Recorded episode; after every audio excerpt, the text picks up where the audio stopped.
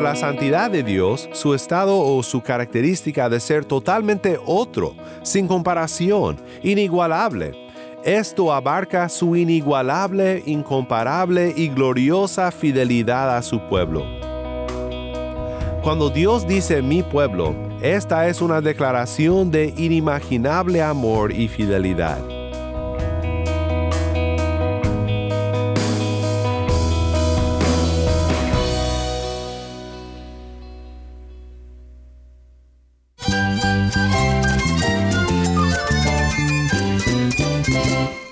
Cristo es la esperanza. Cristo es mi Señor y mi Salvador. Cristo ha transformado mi vida. Cristo es la viña. Separado de Él, nada puedes hacer. Cristo es el camino, la verdad y la vida. Jesús es mi todo. El único descanso, la única paz verdadera es con Jesucristo. Estás escuchando a El Faro de Redención, Cristo desde toda la Biblia para toda Cuba y para todo el mundo.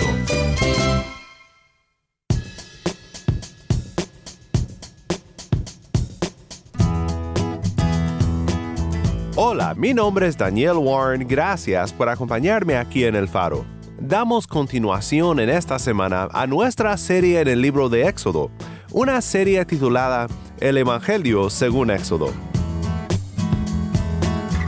Si algo queremos hacer en el Faro de Redención es esto. Queremos ser como un disco rayado que no se va a la siguiente canción, sino que la repite una y otra vez. Y esta canción es Cristo en toda la Biblia. No hay otro tema más emocionante para mí porque no hay otro tema más importante para tu vida. Tú necesitas ver a Cristo y su obra por ti en toda la Biblia, porque esto cambiará toda tu vida.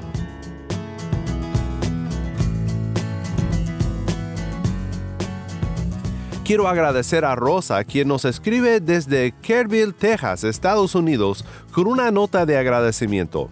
Rosa dice, sus programas han sido de mucha bendición para mi vida. Gracias por compartir la bendita palabra de Dios.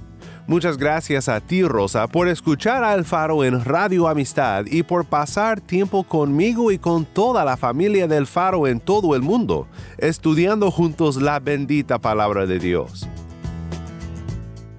Hoy nos encontramos en el inicio de una historia que nos llevará al llamado de Moisés en su misión de liberar al pueblo de Egipto, y que nos enseñará mucho sobre nuestro Dios y sobre su amor hacia nosotros en Cristo Jesús.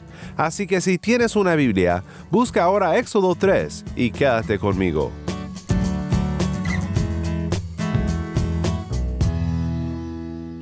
El faro de redención comienza con Me guía Él, canta alabanzaré.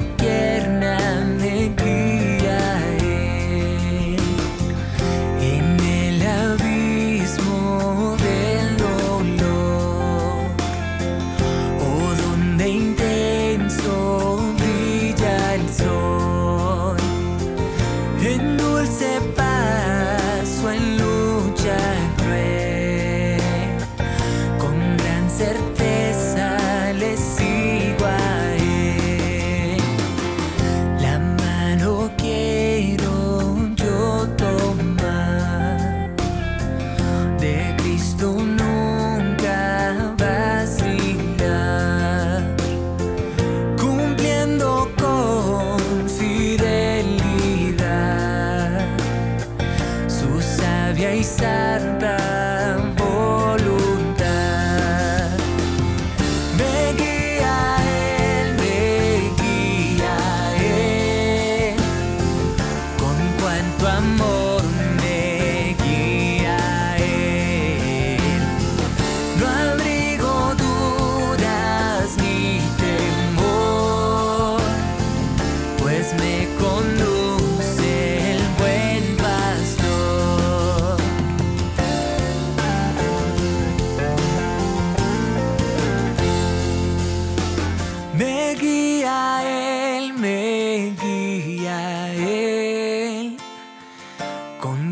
amor me guía Él.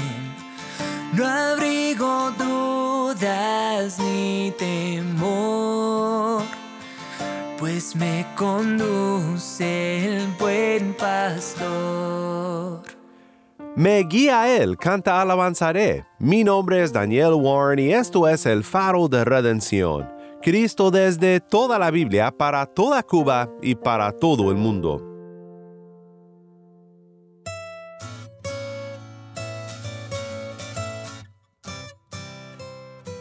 En nuestro estudio de hoy damos vuelta a la página no solo de la historia del Éxodo en la Biblia, sino a una nueva etapa de la vida de Moisés. Toda esta semana estaremos juntos en el desierto de Madián, allí al lado de Moisés en un momento que cambió la trayectoria de su vida. Te quiero recordar hoy al inicio de una nueva semana juntos de las tres historias que debemos de recordar en nuestro estudio. La historia de la nación de Israel, la historia del Redentor de Israel y la historia de los hijos de Abraham por la fe en el Redentor de Israel. Ese eres tú si por la fe has seguido a Cristo.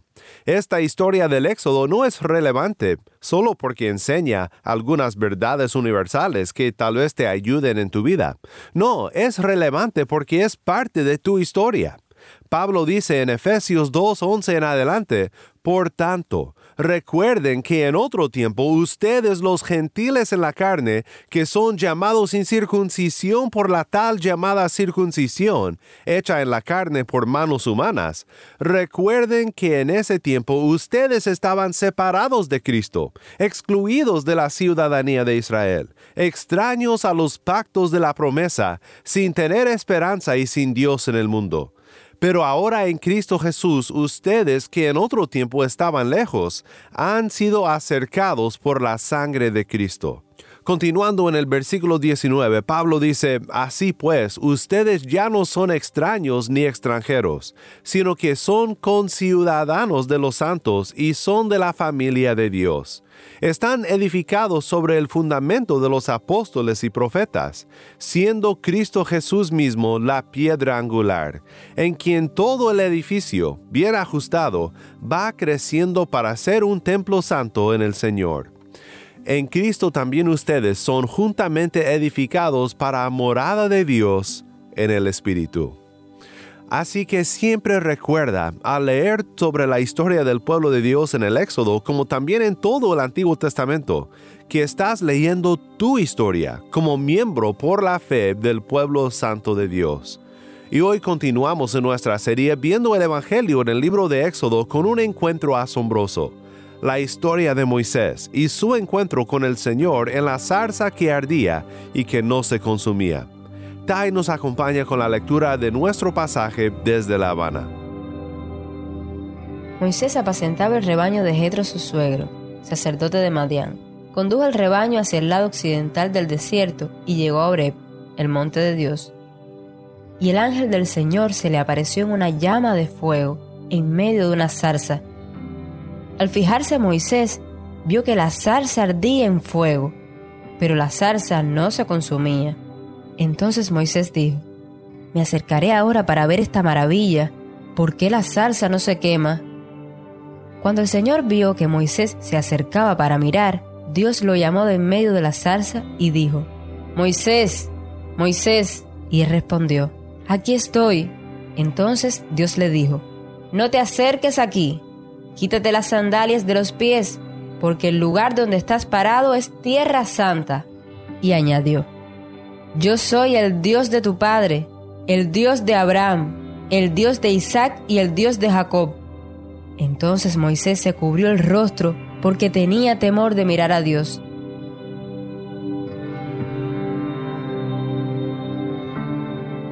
Esto es Éxodo 3, 1 al 6. Regresaremos a los versículos 7 al 9 más adelante. Gracias, Tai, por ayudarnos con la lectura. Algo que he aprendido en mi estudio de este maravilloso libro de la palabra de Dios es que una lectura detenida, cuidadosa, meditativa, recompensa al que lee con brillantes joyas de verdad, verdades evangélicas, verdades que nos llevan a Cristo. Por eso ni siquiera he determinado hasta cuándo terminará nuestro estudio de Éxodo 1 al 12. Lo que sí te puedo decir es que después de esta semana nos iremos mucho más rápido en la historia. Pero por ahora, en este episodio, quiero estudiar nada más el comienzo del capítulo 3 contigo, con cuidado y con los ojos puestos en Cristo. Quiero considerar contigo tres imágenes que tenemos en esta historia y dos lecciones que aprendemos de cada una. Tres imágenes y en cada imagen dos lecciones, dos verdades que vemos en la imagen. La primera imagen que nos confronta es la imagen de un pastor paciente. Y creo que aprendemos de esta imagen por lo menos dos lecciones muy importantes. Primero, creo que aprendemos una lección sobre la paciencia. Según los cálculos, Moisés, este pastor paciente, entró al desierto de Madián cuando salió de Egipto a los 40 años y volvería a Egipto 40 años después. Eso quiere decir que Moisés tiene alrededor de 80 años cuando estos eventos de nuestra historia de hoy acontecieron. ¿Qué habrá pensado Moisés durante 40 años como pastor en el desierto, cuando había sentido el llamado de Dios tantas décadas atrás? Aprendemos de Moisés, el pastor paciente, cuando consideramos la gran demora del cumplimiento de su llamado. Aprendemos algo sobre lo que Ian Bounds llamó la escuela de la demora. No sé si lo habías pensado, pero la demora en tu vida es una escuela para la paciencia. Bounds comentó, la paciencia se perfecciona en la escuela de la demora. En algunos casos, la demora es la esencia misma de la oración. Dios debe hacer muchas cosas previamente a la respuesta final, cosas que son esenciales para el bien duradero de aquel que pide el favor de su mano. La demora es la esfera en la que Dios obra, llevando a cabo su plan, sus propósitos, su perfecta voluntad para tu vida. La demora es la escuela que perfecciona la paciencia en nosotros cuando nos conformamos a esperar a Dios y confiar en que sus tiempos son perfectos. La segunda lección que aprendemos es que la fidelidad sin fama honra a Dios. Vuelve a pensar conmigo sobre este pastor paciente. Este es un hombre que fue criado en la casa del faraón de Egipto. Esteban dijo en Hechos 7:22, Moisés fue instruido en toda la sabiduría de los egipcios, y era un hombre poderoso en palabras y en hechos. Este hombre era sobrecalificado como para ser un simple pastor de ovejas. Había sentido ya el llamado de liberar a su pueblo. Recuerda a través del lente interpretativo de Esteban lo que había ocurrido en las arenas de Egipto. Hechos 7, 23 al 24 pero cuando iba a cumplir la edad de 40 años, sintió Moisés en su corazón el deseo de visitar a sus hermanos los israelitas.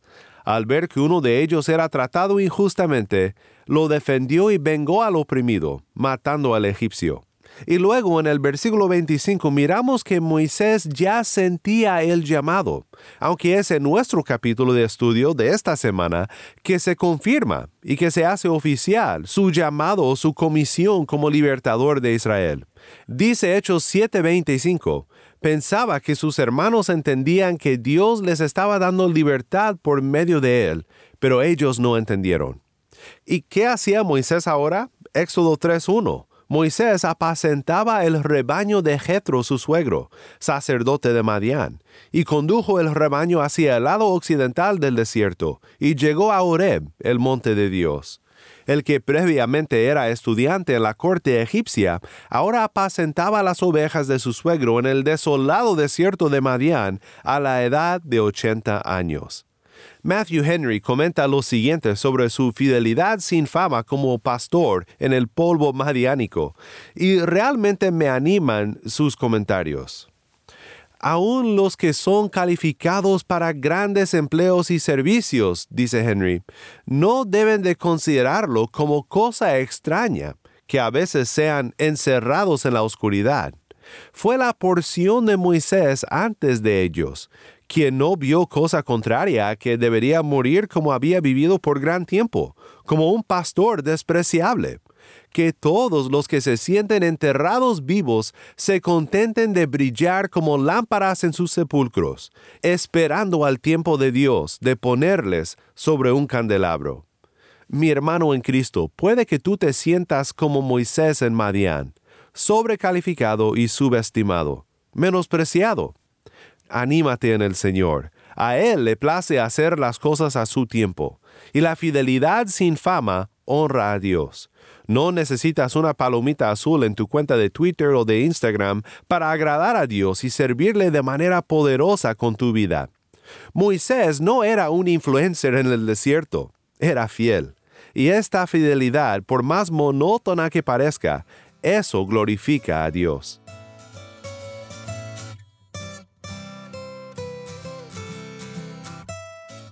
La segunda imagen que vemos en esta historia es la de una zarza ardiente, la zarza que ardía pero que no se consumía. Y en esta imagen aprendemos dos verdades sobre Cristo y su obra. Primero, aprendemos algo sobre la obra de Cristo en la historia antes de la encarnación. Creo que podemos decir con bastante certeza que el ángel del Señor que se le apareció aquí a Moisés fue una teofanía, una manifestación de Dios el Hijo previa a la encarnación. El ángel del Señor habla como si fuera el Señor y no contradice la reacción de Moisés de cubrir su rostro por temor de ver a Dios. A menudo en la palabra, cuando ángeles se aparecen a personas, las personas intentan adorarles y se rehúsan a ser adorados. Pero este no parece ser el caso aquí. Incluso Moisés debe de quitarse sus sandalias porque la tierra es santa, un detalle que veremos más adelante. También en Éxodo 23 leemos sobre el ángel del Señor donde Dios le dice al pueblo, yo enviaré un ángel delante de ti para que te guarde en el camino y te traiga al lugar que yo he preparado.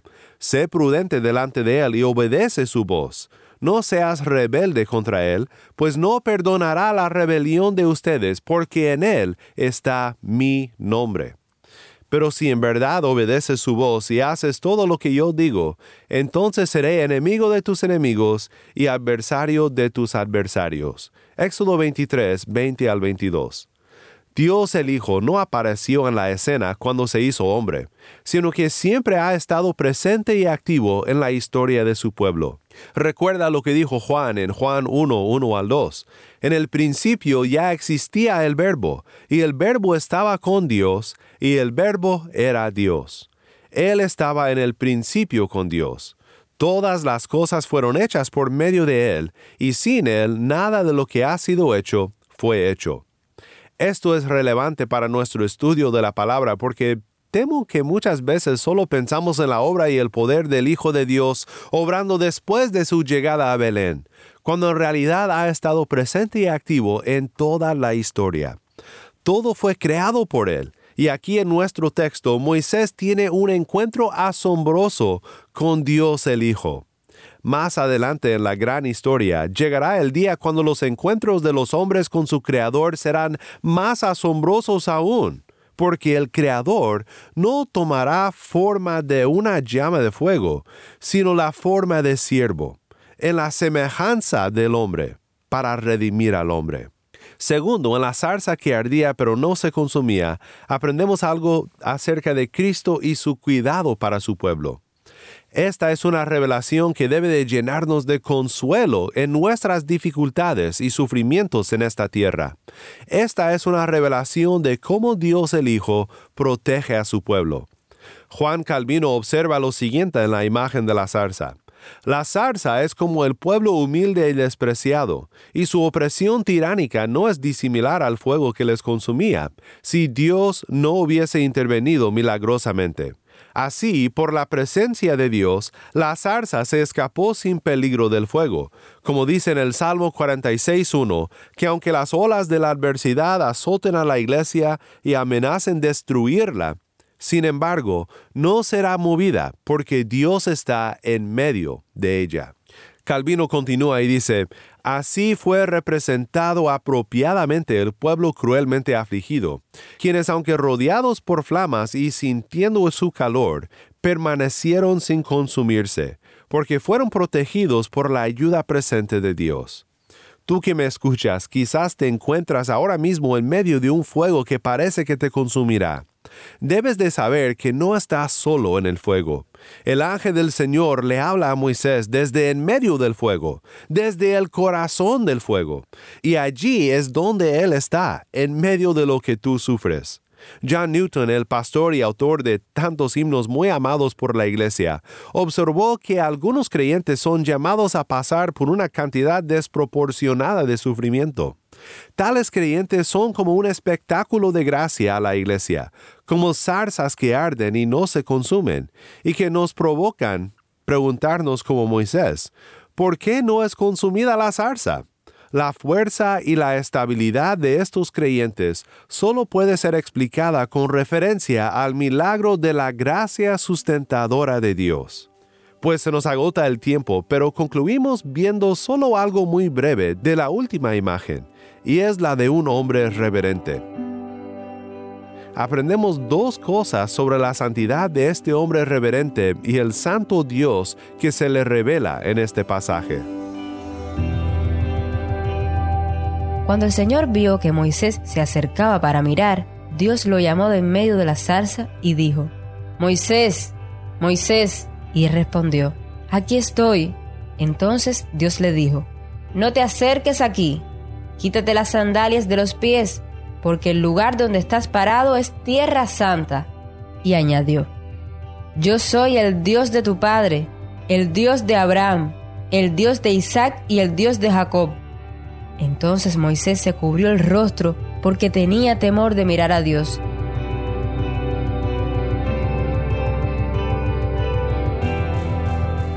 Descalzo frente a la santidad de Dios. Reverente y humilde.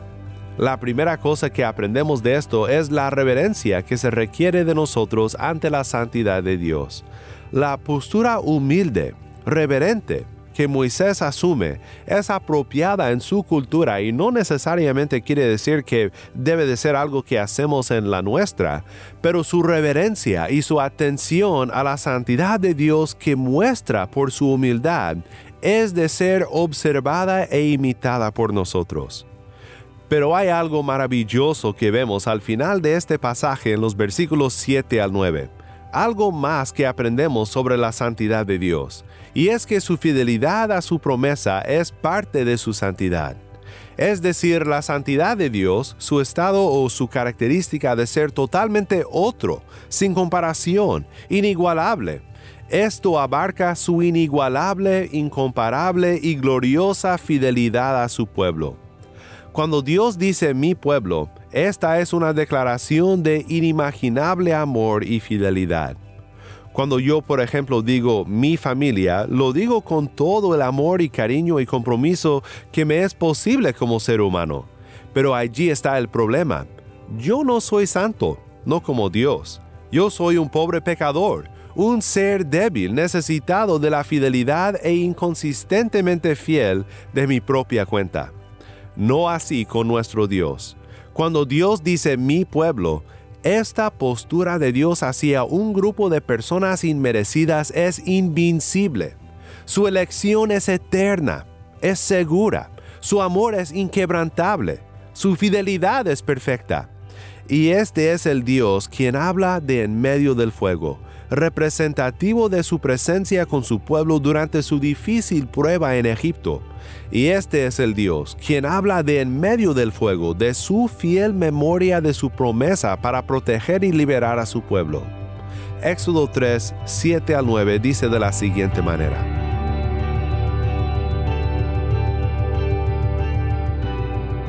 Y el Señor dijo, Ciertamente he visto la aflicción de mi pueblo que está en Egipto y he escuchado su clamor a causa de sus capataces, pues estoy consciente de sus sufrimientos.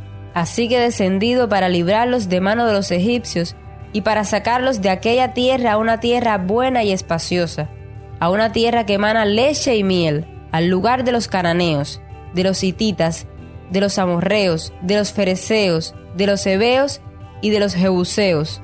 Y ahora el clamor de los israelitas ha llegado hasta mí, y además he visto la opresión con que los egipcios los oprimen. Estoy agradecido por Cristo, Dios el Hijo en forma humana, quien descendió del cielo para no solo estar con su pueblo en medio del fuego de la aflicción, sino para ser consumido por el fuego en la cruz del Calvario, para que nosotros viviéramos para siempre con Él en victoria sabiendo que nuestras tribulaciones en esta tierra no son el final de la historia. Él nos habla de en medio del fuego, de su sacrificio en el Calvario, y nos ofrece vida en su nombre. En Él no seremos consumidos. Ven a Él y conoce al que nos llama, el Santo Dios que se acuerda de nosotros.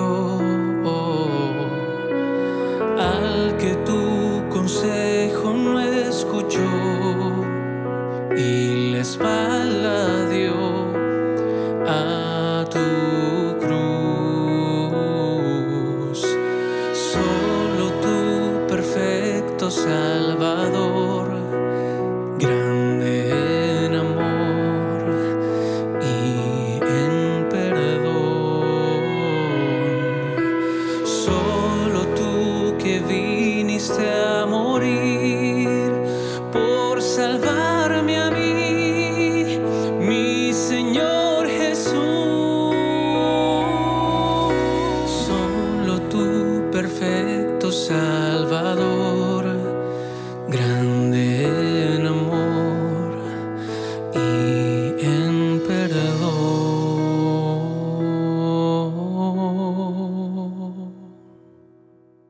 Perfecto Salvador canta Martín Manchego.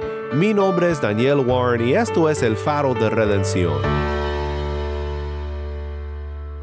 Que nuestro fiel Dios nos siga abriendo los ojos para conocerle y para comprender su gracia un poco más cada día. Él es fiel. Él está con nosotros.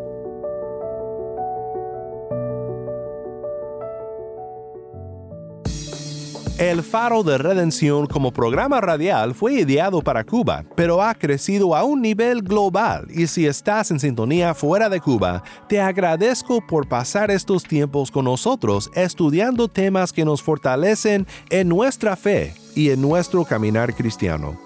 Para más información sobre este ministerio y sobre cómo tú puedes formar parte de nuestra misión, visita nuestra página web elfaroderedención.org.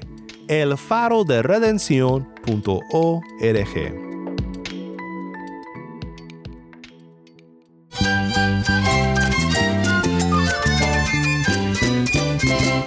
Mi nombre es Daniel Warren. Te invito a que me acompañes mañana en esta serie, El Evangelio según Éxodo. La luz de Cristo desde toda la Biblia para toda Cuba y para todo el mundo, aquí en el Faro de Redención.